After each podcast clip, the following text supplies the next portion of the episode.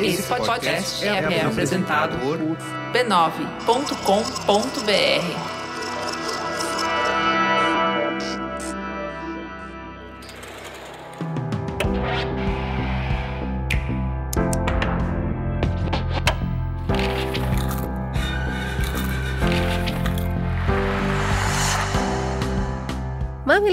mamiletes, bem-vindos, bem-vindas e bem-vindes ao nosso espaço de reflexão a partir de produções culturais.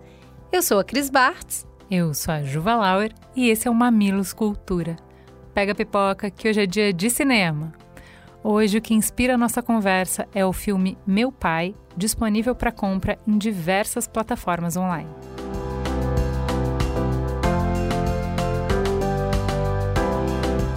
Pouquinho da sinopse. Em Meu Pai, um homem idoso recusa toda a ajuda da sua filha à medida que envelhece. Ela está se mudando para Paris e precisa garantir os cuidados dele enquanto estiver fora, buscando encontrar alguém para cuidar do pai. Ao tentar entender suas mudanças, ele começa a duvidar dos seus entes queridos, da sua própria mente e até mesmo da estrutura da realidade. E aí, Cris, filmaço, hein? Eu acho que não tem como começar a falar desse filme sem falar dos dois atores principais. O Anthony Hopkins eu queria abraçar e pôr no colo, mas a Olivia Colman, que é a filha dele, eu também queria fazer isso com ela. Então é um deleite para quem gosta de cinema ver duas pessoas transmitirem tanta verdade num drama tão delicado e doloroso, né? É legal porque é, apesar de ser cinema, ele vem de uma peça e é um filme meio como Dogville que você consegue enxergar que é uma peça, né?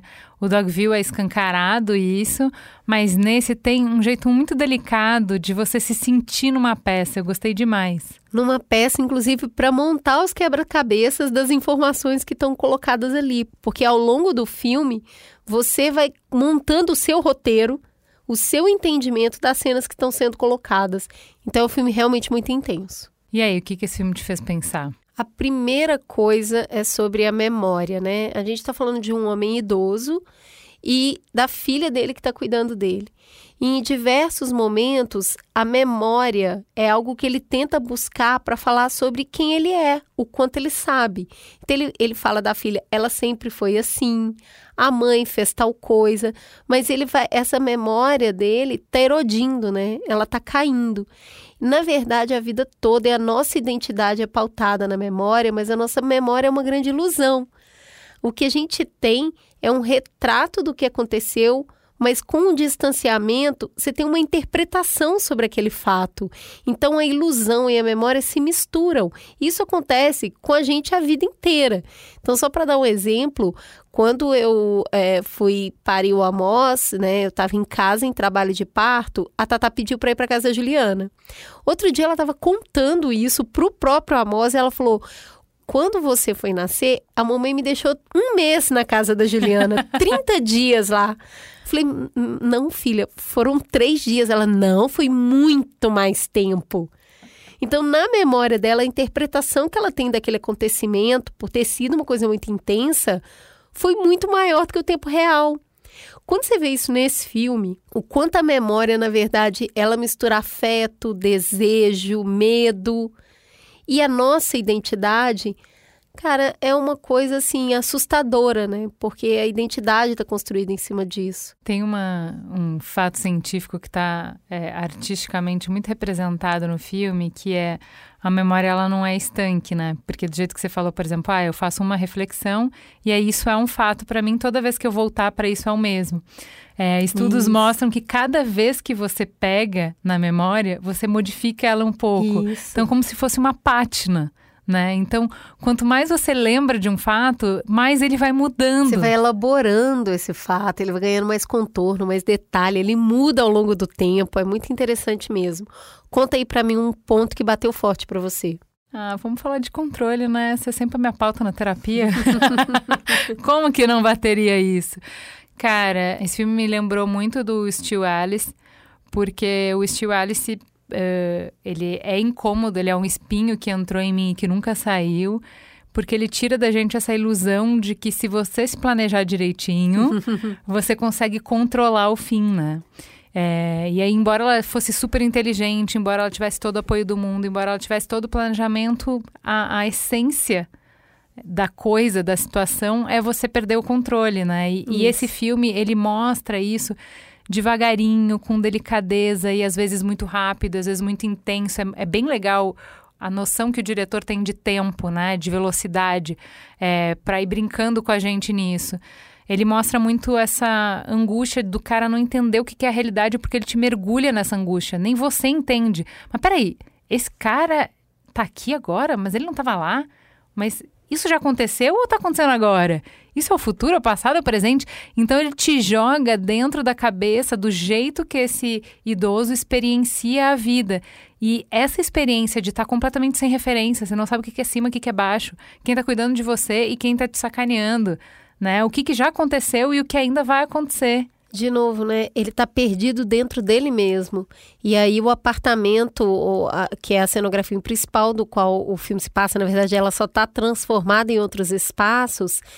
É como se cada cômodo fosse mesmo um pedaço da mente dele e ele fica vagando entre esses cômodos e procurando essa referência, essa saída, esse espaço, esse controle, os barulhos que tem no apartamento que ele não consegue identificar dão medo nele. Então, eu acho, de novo, em algum momento da vida, a gente já se angustiou ao extremo e se perdeu dentro de si. Sem entender os próprios sentimentos. Então, eu acho que esse filme leva isso a um extremo para a gente entender o que, que acontece na mente de uma pessoa que está realmente perdida dentro de si, sabe? Que está vagando dentre cada uma das memórias sem conseguir conectar cada uma delas. E eu acho que isso dá para a gente o tamanho do sofrimento que é passar por esse estado. Eu cheguei aqui, eu falei com a Juliana, poxa, por que que às vezes a gente não pode simplesmente entrar na fantasia da pessoa, né? Então eu estava comentando, meu avô gritava, é, meu bisavô gritava, vocês não me deram comida, eu tô morrendo de fome. E aí minha avó falava muito: não, você acabou de comer, você acabou de comer. E eu ficava, meu Deus, dá outra comida para ele. E aí a Ju trouxe um ponto que eu acho muito importante sobre isso. Fala aí, Ju. É que a dificuldade é, da pessoa que está fragilizada pela idade encontra a fragilidade do filho que quer enxergar o pai que ele conhece. Então, a nossa resistência de ceder para a realidade que a pessoa está vendo é a resistência de querer que ela continue participando da nossa realidade, de não desatar os nós, né? De não deixar a pessoa ir. Então, assim, e é especialmente difícil na relação de pai e filho. Então, quanto mais forte for o laço, menos compreensivo a gente é, porque a gente quer mais coisa da pessoa, né? Uhum. Você está sempre se relacionando com o projetado e não com o real. Isso é sempre, em qualquer relação, em qualquer momento. Nesses momentos em que o real foge muito do projetado, é que começam a acontecer esses conflitos. Então, não acho que é falta de generosidade e falta de visão. É porque não é só o, o idoso que está preso dentro dele mesmo. Quem está cuidando do idoso, quando é muito próximo, também se perde dentro de si mesmo. Porque quando é um cuidador, ele consegue fazer exatamente o que você falou. O cuidador tem o que a minha mãe chama de manejo quer saber como conversar para acalentar esse idoso nesse momento de desespero, entendeu? Como ser compreensivo. Essa a gente fala tanto da educação não violenta, né, da educação com apego. Isso tem para o lado do idoso, mas quase sempre é visto pelo profissional, porque quem consegue ter esse distanciamento, o filho está preso dentro dele.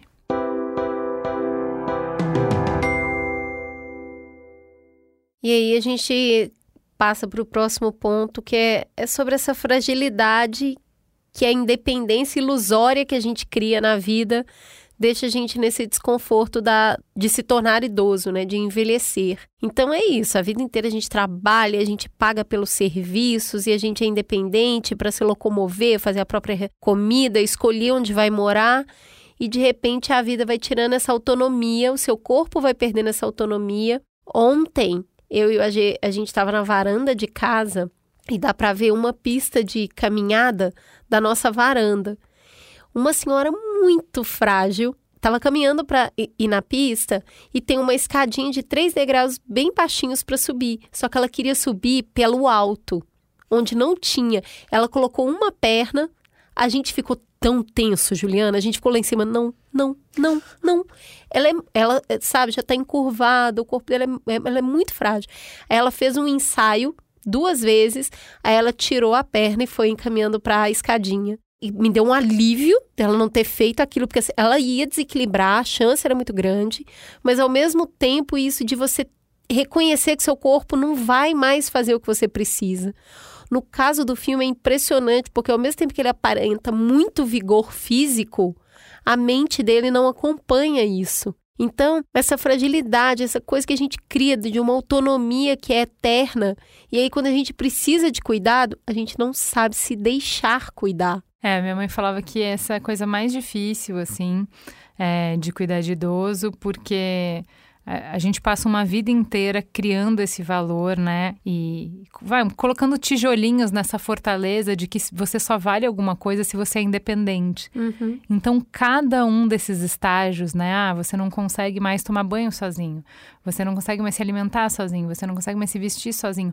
Cada uma dessas perdas é muito sentida e vem com muita agressividade e vem com o oposto do que a Cris, do exemplo da Cris, que é como você não quer ceder o controle, você não quer aceitar que você não está conseguindo mais, você força situações além do que você Sim. pode. E é aí que os acidentes acontecem, né? De você não assumir que seu corpo não aguenta mais. É, e isso acaba é, tornando o cuidado muito mais difícil para quem está responsável pelo cuidado, que é assim. No filme, o tempo inteiro ele fica repetindo: eu não preciso de cuidado, eu não preciso de ninguém, eu posso me cuidar sozinho. E aí, na verdade, a gente precisa de alguém ao longo da vida inteira. Mas esse lugar dessa humanidade independente, desse lugar que eu posso escolher ir embora a qualquer momento, a gente também não tem na infância.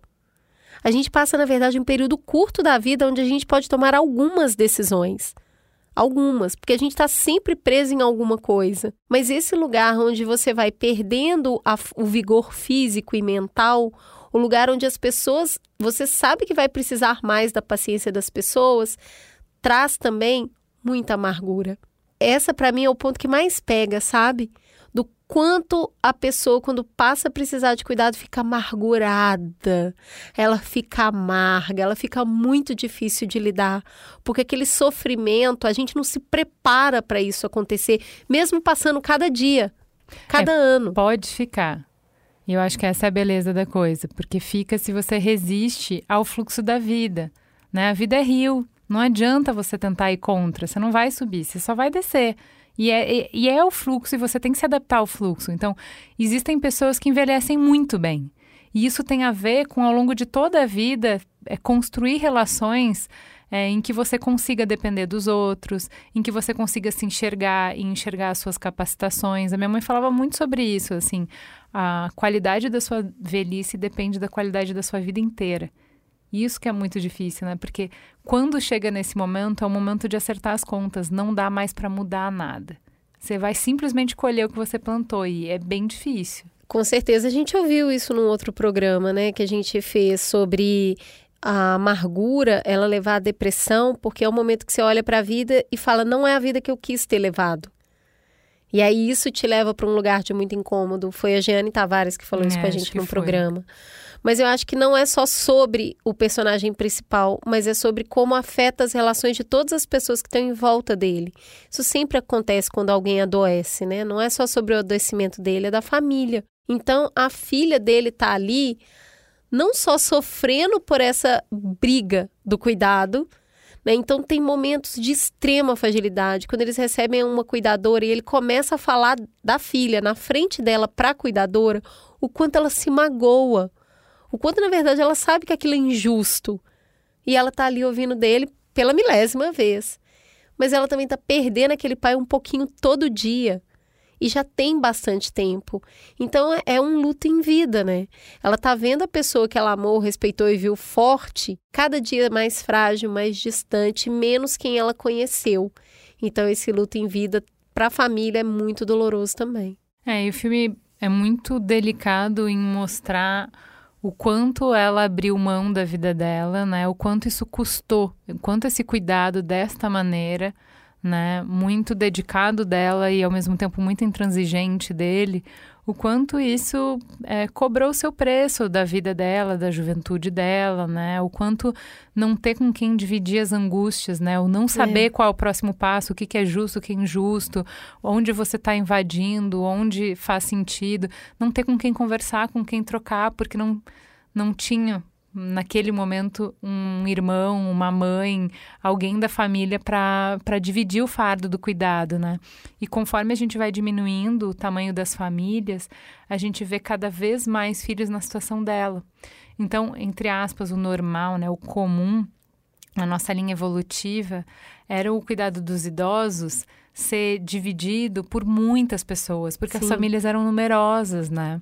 Então, assim, os pais iam ter dez filhos casados, perde alguns no meio do caminho, não sei o que. Você tem quatro, cinco filhos para cuidar de um casal. Sempre hoje... fica mais para um e para outro, mas a família nuclear era muito maior. O, o, próprio idoso, os irmãos dele, eh, tem muito isso, né? Como morava todo mundo perto, não são só os filhos, são também os sobrinhos, os primos, os irmãos, todo mundo mais ou menos perto dava o suporte. Acho que nesse sentido é muito retrato do nosso tempo esse filme, né? Da angústia que também, além de todas essas camadas que a gente colocou, essa camada extra da solidão do cuidado e de como isso fica muito pesado. Então, do mesmo jeito que a gente fala que precisa de uma vila para cuidar de um bebê, também precisaria de uma vila para cuidar de um idoso, né? Tem toda razão, concordo muito com esse ponto. Temos um programa? Temos um programa. Olha, gente, eu recomendo muito o filme, viu? Eu acho que é um exercício muito bonito de empatia, de entender uma situação do outro. E acho que a gente está precisando disso. É um filme delicado, é uma experiência, uma viagem que eu acho que fala sobre a nossa velhice, a velhice dos nossos pais, mas como a gente falou no programa hoje, fala sobre questões nossas no aqui e agora, né? Sim. Sem envelhecer. Fica a gostosa sensação de um Mamilos Cultura no ar. Até a semana que vem. Beijo, gente.